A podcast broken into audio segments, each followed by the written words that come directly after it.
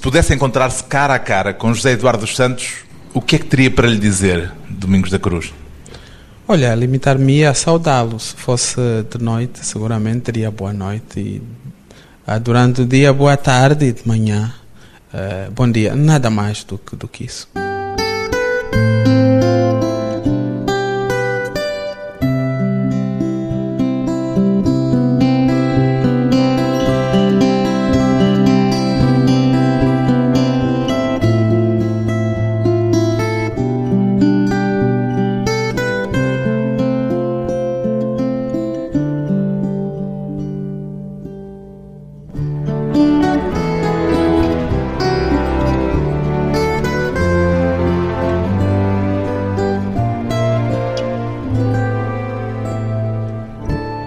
Da Cruz, 32 anos, professor, investigador universitário e ativista angolano.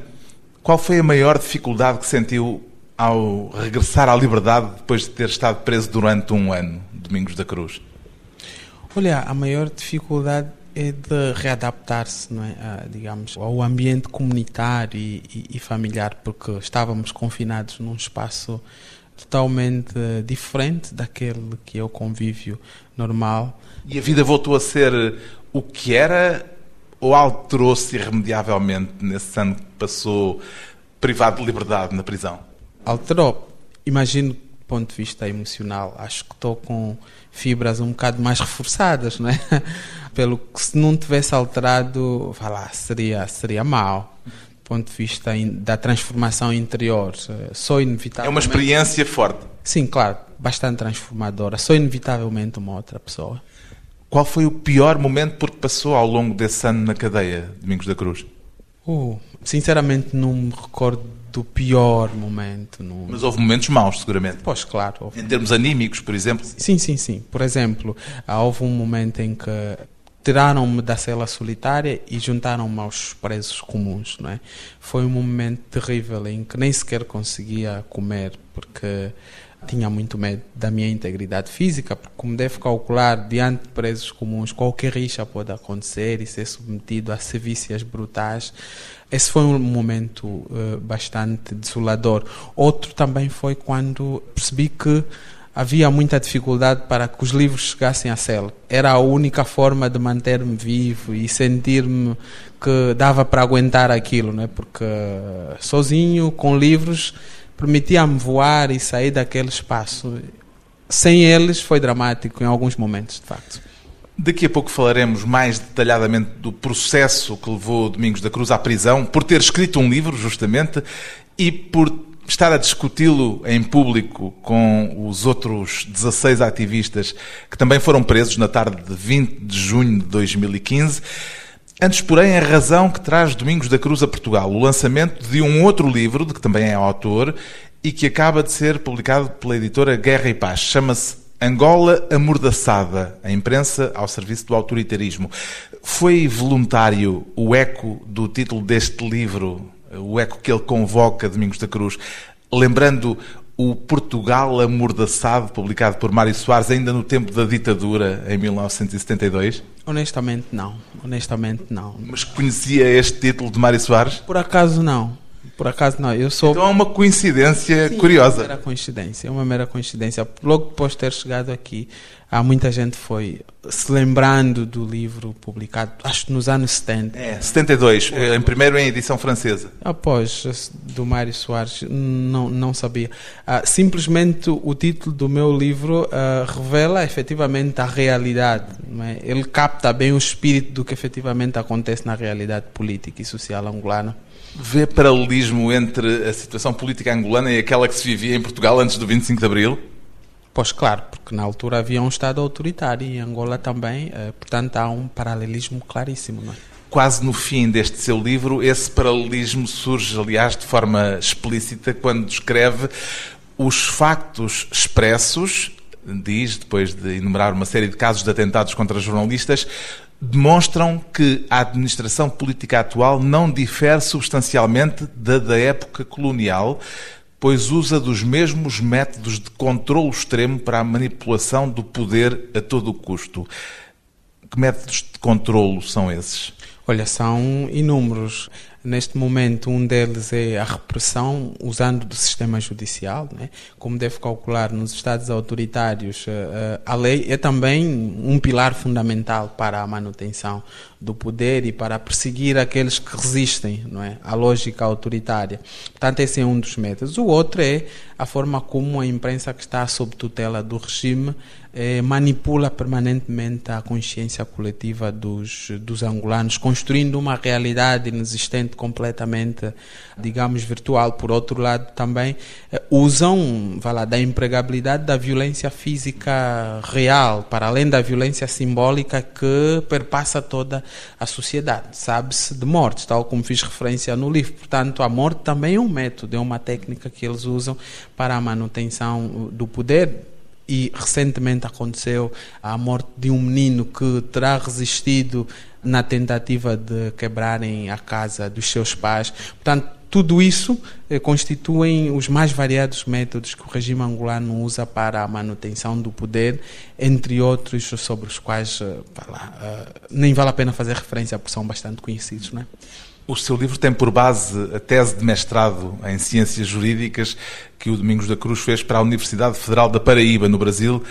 Esta mesma investigação poderia ter sido produzida numa universidade angolana, Domingos da Cruz? Não, claramente não. Claramente não. Porque haveria entraves, haveria impedimentos pelo caminho, porque simplesmente seria proibida. Como é que uma coisa destas uh, se passaria? De que forma é que lhe impediriam o acesso à investigação científica numa universidade angolana? Essa questão uh, estabelece uma ponte com a anterior. Por exemplo, nos regimes autoritários, as instituições escolares também são um instrumento fundamental para a manutenção do poder. É o caso em Angola também. Pois claro, o sistema de educação é usado também para é, fragilizar a capacidade crítica, o pensamento criativo, fala, e, e o chamado caos criador que pode trazer novas ideias e transformar. Nesse sentido, também não há liberdade de, científica, não é? A liberdade científica também foi posta em causa. Aliás, quando se fala de liberdade de imprensa, liberdade de expressão, está ligada à liberdade científica, porque a liberdade científica pressupõe que o que é pesquisado seja divulgado, seja partilhado, discutido, para que uns possam pôr em causa e depois tu poderes melhorar o que você criou. E isso não é possível no contexto, digamos, angolano. Por outro lado, é importante que se diga que não há sequer financiamentos destinados a fazerem pesquisas. E aqueles que, por iniciativa própria, uh, dedicam-se à investigação são combatidos dentro da universidade, não só por agentes externos, mas por elementos dentro das próprias universidades, porque estão ao serviço do regime. Não é? Portanto, há uma cultura caso... autoritária ao serviço do regime. Claro, generalizada, claramente. Isso quer dizer que o regime tem aceitação? Sim, claro. Por isso, numa das entrevistas, eu dizia que o povo angolano é igualmente vítima, mas parcialmente cúmplice, não é? Para ter uma ideia, os reitores das universidades são nomeados pelo Presidente da República, pelo que isso é um fator condicionador da liberdade acadêmica e científica, e isso é perfeitamente aceito, com muita tranquilidade no contexto angolano. Os professores que querem se posicionar de forma cientificamente correta não são aceitos, não é? Em relação à sua tese de mestrado, que está online, este seu livro acrescenta um último capítulo intitulado Casos de violações à liberdade de expressão e de imprensa. Como é que os compilou? Isto está disponível, uh, vários jornais noticiaram, organizações internacionais uh, de proteção e defesa dos direitos humanos fizeram, uh, digamos, vários relatórios, refiro-me, por exemplo, à Freedom House, os Repórteres Sem Fronteira, a Human Rights Watch, portanto, tudo isso está disponível nos arquivos dessas instituições. Os jornais angolanos também têm isso arquivado e foi possível recolher a partir dessas fontes de, de pesquisa. Por outro lado, também, enquanto jornalista e conhece a realidade angolana, foi só uma questão de insights, não é? de, de rememoração dos factos e colocá-los ali. Um dos casos que relata é o do assassinato do jornalista Ricardo de Melo, em janeiro de 1995. Esse caso alguma vez chegou a ser esclarecido, Domingos da Cruz? Como nenhum dos outros estão ali, nenhum foi esclarecido. Portanto, entram simplesmente na lógica das estatísticas, não é? Uma espécie de limbo em que não há investigação ou em que a investigação é escondida? As autoridades dizem que há investigação, mas nós não acreditamos, porque se há investigação, mesmo que não haja um resultado uh, expectável, aceitável, pelo menos que haja no fim, vá lá, um pronunciamento oficial de que arquivamos. Isso nunca acontece? Não, não, não, nunca acontece. Diz no seu livro que Ricardo de Mel foi o primeiro jornalista angolano morto. Isso corresponde de algum modo a um endurecimento na altura da atitude do regime em relação às vozes consideradas incómodas? Claramente, e chegaram a um nível, lá, extremo, brutal. Foi após o fim da guerra. Sim, sim, sim.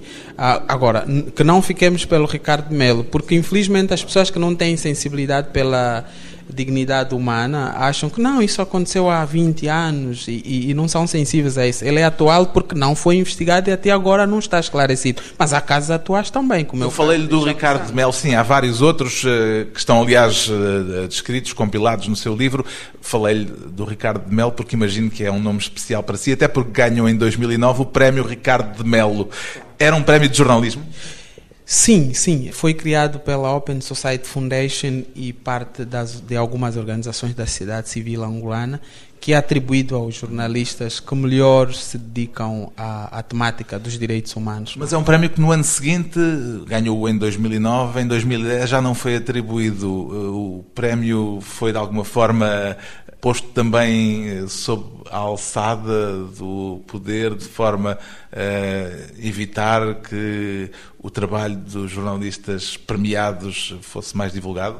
Sinceramente, eu não sei o que terá sucedido com o prémio, por isso não tenho qualquer consideração a fazer sobre, sobre isto. Não é? Uma questão de honestidade, não tenho elementos. Em todo caso, foi para si um momento importante no seu percurso de, enquanto afirmação do trabalho que estava a desenvolver? Não há dúvida, foi encorajador, de facto, porque permitiu-me perceber que o trabalho estava a ser escrutinado e que resultou naquela avaliação positiva, não é? Um trabalho que precisa de encorajamento e também de coragem. Depois de uma breve pausa, voltamos com o investigador e ativista angolano Domingos da Cruz e Angola amordaçada.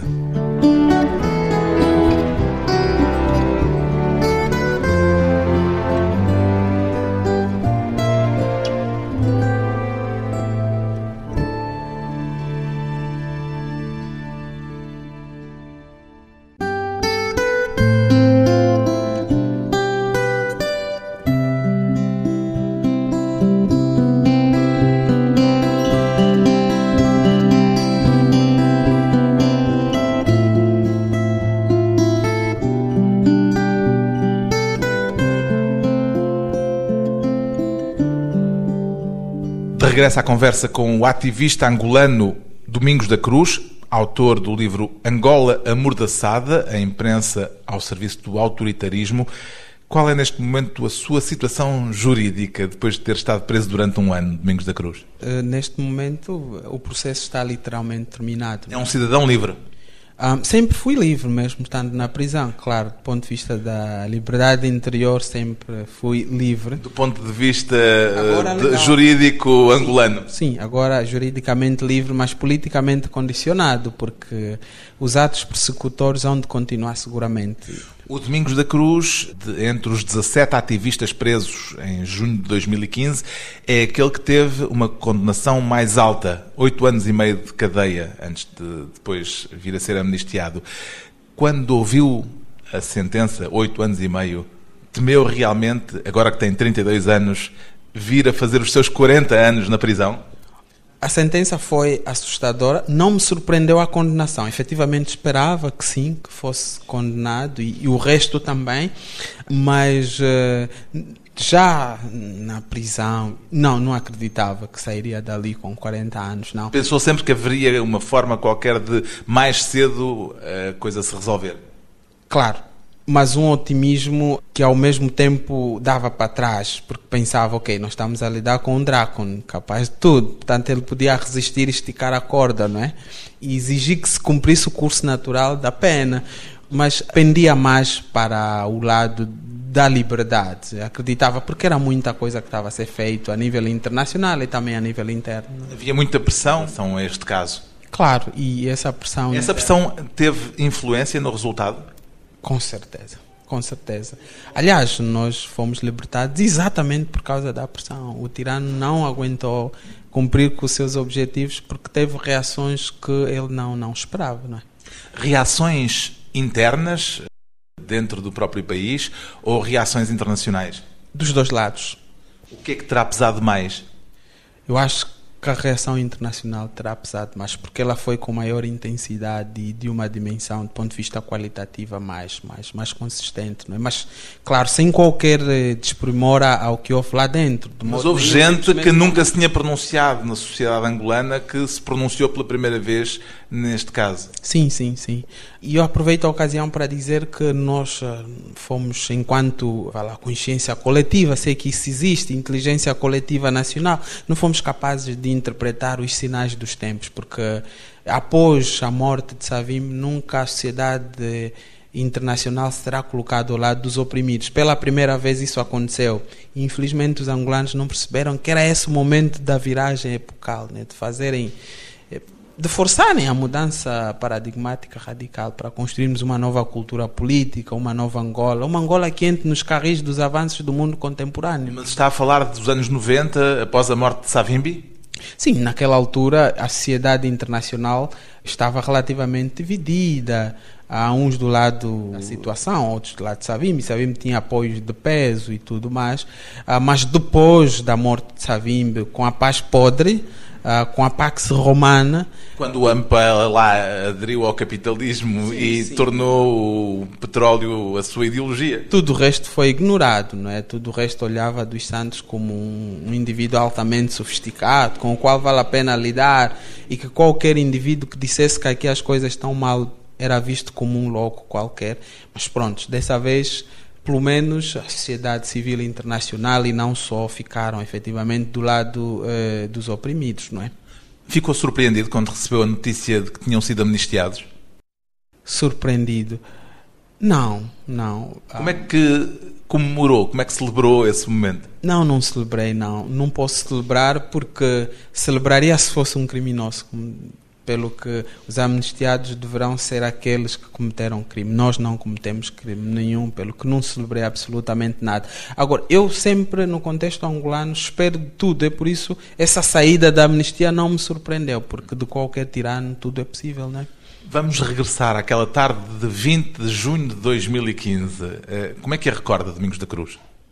Recordo-a de forma traumática. Estavam numa sala a ler e a discutir o seu livro, o livro que tinha escrito com base numa obra do norte-americano Gene Sharp, e tudo estava a passar de forma normal e habitual. Olha, eu não posso referir-me ao momento de tensão do resto que estava na sala. Nesse dia eu estava de viagem. Ah, não estava presente no momento em claro. que entraram na sala onde estava a ser debatido o seu texto? Não, não. Eu fui apreendido no dia seguinte de manhã na fronteira entre Angola e a Namíbia, porque estava a viajar. E já sabia que tinham sido detidos os seus outros eh, companheiros? Eu apercebi-me durante o, o, momento da viagem. Ligo o Facebook e, e, tomei contato com a notícia. E a caminho da Namíbia? Da Namíbia, pois. E quando chego na zona de fronteiras, entrego o passaporte e depois de que colocaram o nome no sistema, aparece um, um dizer interessante, altamente perigoso, interdito a transpor à fronteira,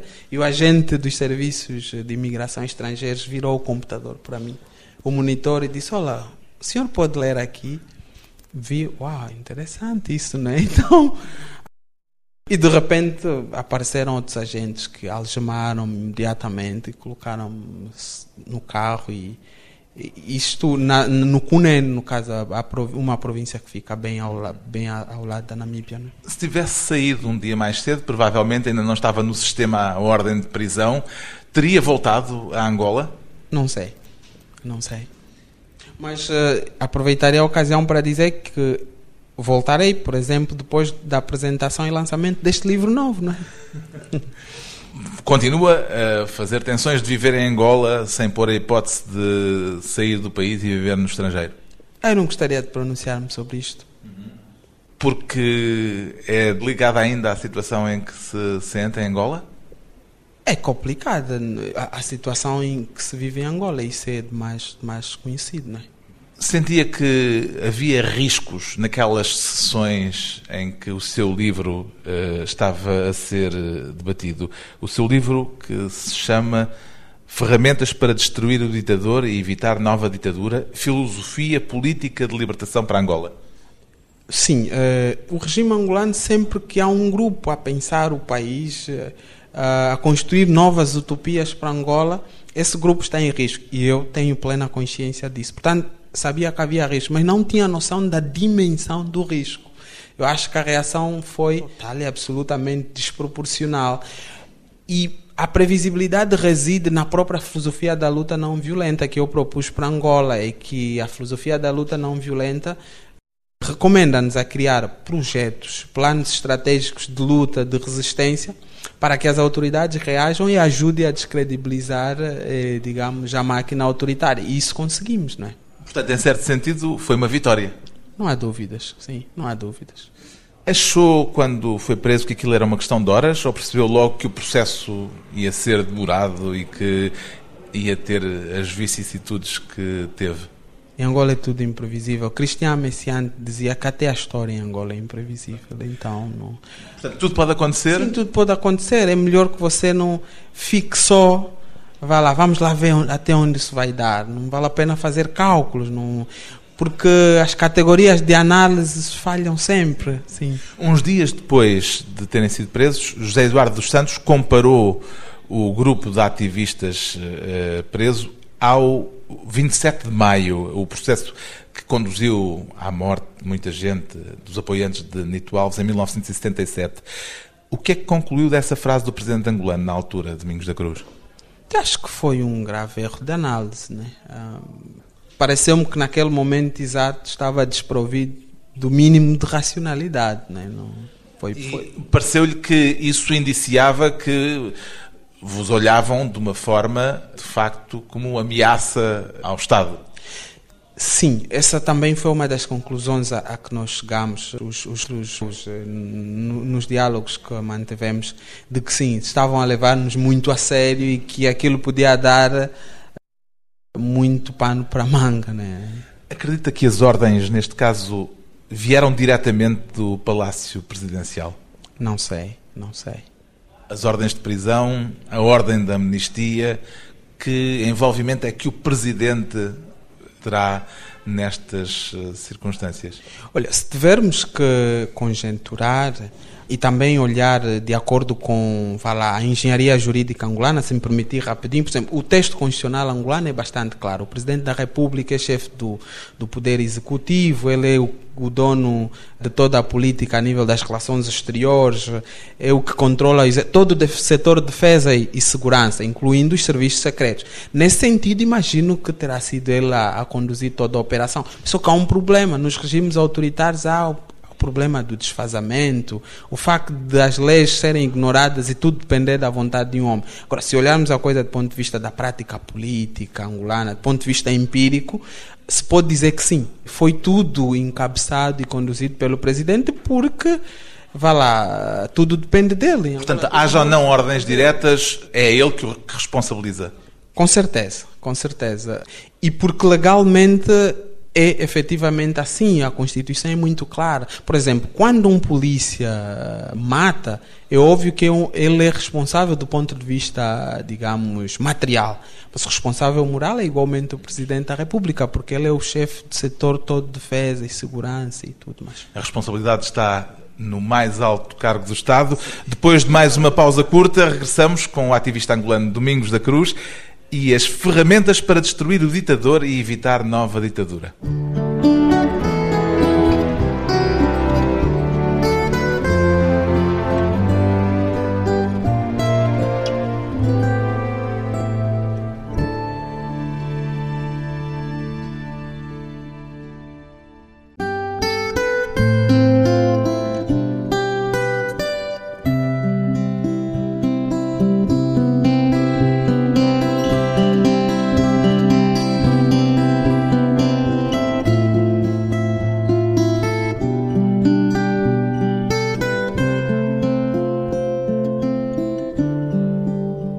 Convidado hoje para a conversa pessoal e transmissível o ativista angolano Domingos da Cruz, que veio a Portugal lançar o livro Angola Amordaçada, a imprensa ao serviço do autoritarismo. A sua prisão no ano passado e até junho deste ano não foi a primeira, tanto quanto sei. Sente-se hoje mais cauteloso ou mais determinado na luta contra o regime, Domingos da Cruz? Olha, eu nunca fui preso, mas já fui julgado antes e já havia outros. Aquele processo em 2013 não deu prisão, deu só julgamento. Sim, julgamento e absolvição do réu da instância. A acusação terá sido fundada sob uma lei já revogada, mas isso é romanesco, é muito interessante, não é? É inspirador para escrever um livro. Uma um bocadinho kafkiano. Sim, sim, sim, sim. Não, mas ultrapassa Kafka, acho. Ah, e era também por causa de um título de um livro, de um outro texto ter seu. Sim, sim, claro, sim. Pergunto se hoje se sente mais determinado ou mais cauteloso em face destes episódios que tem vivido recorrentemente. Olha, eu sou a expressão viva do pensamento de Nietzsche, segundo o qual o que não nos mata fortalece-nos, não é? E, portanto, uh, cauteloso sim, porque isso revela a inteligência, mais determinado. E a prova disso é o livro, continua no combate. Não conseguiram ainda intimidá-lo? Não, claramente não. Alguma vez tentaram demovê-lo do seu ativismo com, por exemplo, sugestão de ofertas generosas? Sim, sim, sim, já, já tive muito. Esse também é um método usado? Claro, é também. É também um método de retirarem-te a autoridade moral, afastarem-te lá, da resistência e já tive muitos. Já. Em, em, alguns casos eu prefiro nem sequer estar aberto para dialogar. Mas depois, quando você chega a um nível de autoridade moral, eles já sabem que esse é inquebrantável, só há uma solução, ou prendê-lo ou matá-lo. Então já não vale a pena apresentar uh, essas ofertas mesquinhas, né, financeiras ou qualquer outra que seja de natureza material. Como é que funciona essa tentativa de suborno que me diz que já aconteceu consigo? É de forma direta ou de forma enviesada? Não, é muito direta, é muito direta. Habitualmente eles, mas o regime angolano não é, não é nada, não tem nada de sofisticado, não. Eles mandam pessoas. Não há sutileza. Não, não. Mandam alguém bem posicionado dentro da máquina e propõe-te claramente, olha, queremos isso pronto, se você deverá fazer uma escolha, não é? Como é que se justifica a dureza da atitude do regime contra um grupo de ativistas que, bem vista das coisas, demonstrou uma capacidade de mobilização eh, relativamente reduzida. Eh, naquela sala onde foram presos estavam 17 e a entrada era livre. Eh, como é que se explica uma atitude tão dura por parte do regime quando aparentemente a ameaça que colocam é relativamente reduzida?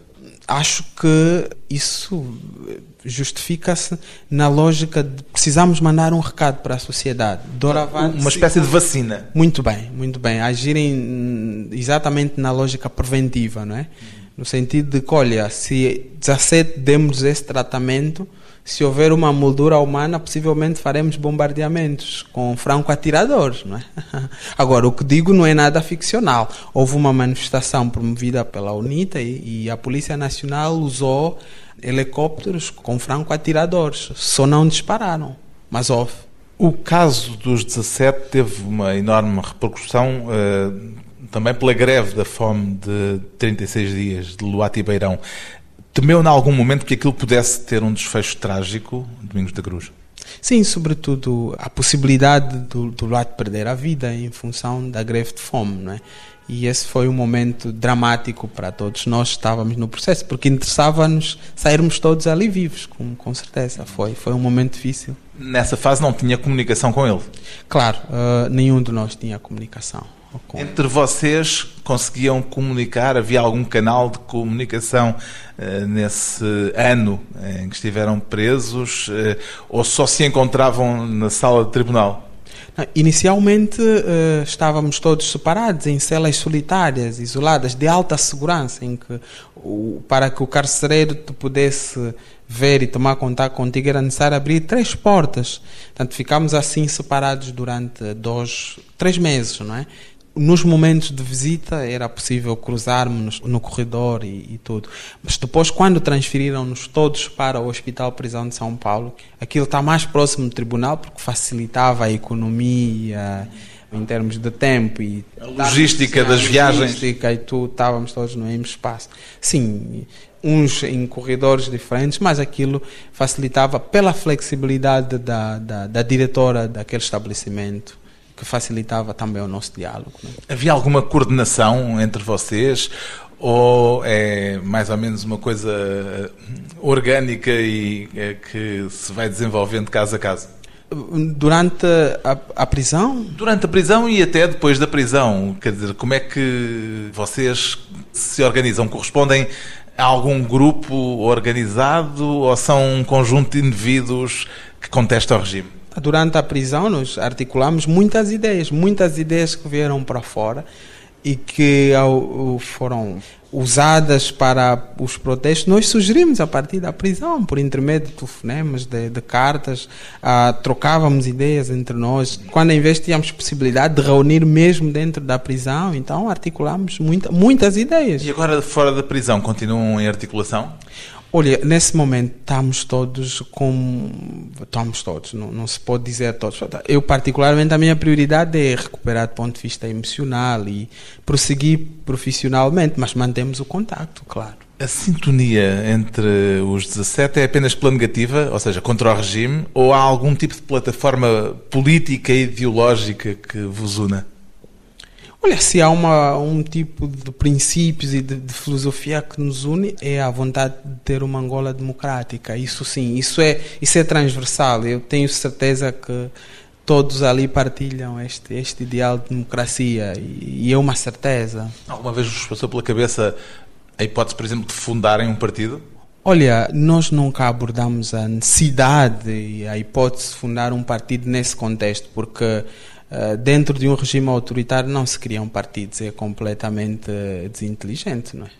O vosso processo, eh, Domingos da Cruz, alterou alguma coisa a nível interno na situação política que se vive em Angola hoje, uns meses depois de terem sido libertados? Tenho a intuição hipotética de que. Não estamos a fazer ciência agora. Claro, claro, tenho a intuição de que o nosso processo terá levado as pessoas a a deliberarem um pouco mais sobre o país, a discutirem um pouco mais sobre o país. E muitos deles, claro, não em número considerável, suponho, de perceberem a necessidade de se mudar o quadro, não é? E eu acho que essa é a mudança que, que o processo trouxe. Então, trouxe uma consciencialização maior acho na sociedade angolana? Acho que sim. É muito arriscado fazer essa afirmação, é. acho que sim. Como é que encara as eleições presidenciais anunciadas para agosto do próximo ano? Será mais um simulacro eleitoral, uh, pelo que aqueles que vão participar serão usados como instrumentos para a legitimação, eh, digamos, da, da ditadura, porque uma ditadura que tende a sofisticar-se tem de ter eh, vá lá, factos políticos de grande dimensão para a sua legitimidade do ponto de vista interno e externo. Um, ah, nesse sentido, eu não tenho grande expectativa. Vai ser mais um exercício para Eduardo Santos e seu grupo manterem o poder. Vê-se com algum papel ativo, Domingos da Cruz, no futuro de Angola? Não sei. Nesse momento. Um papel político de relevo? Uh, tem alguma ambição política? Não, o meu, o meu, nesse momento, a minha, a minha prioridade efetivamente é ciência, não, não é qualquer eh, ambição de natureza, de natureza política.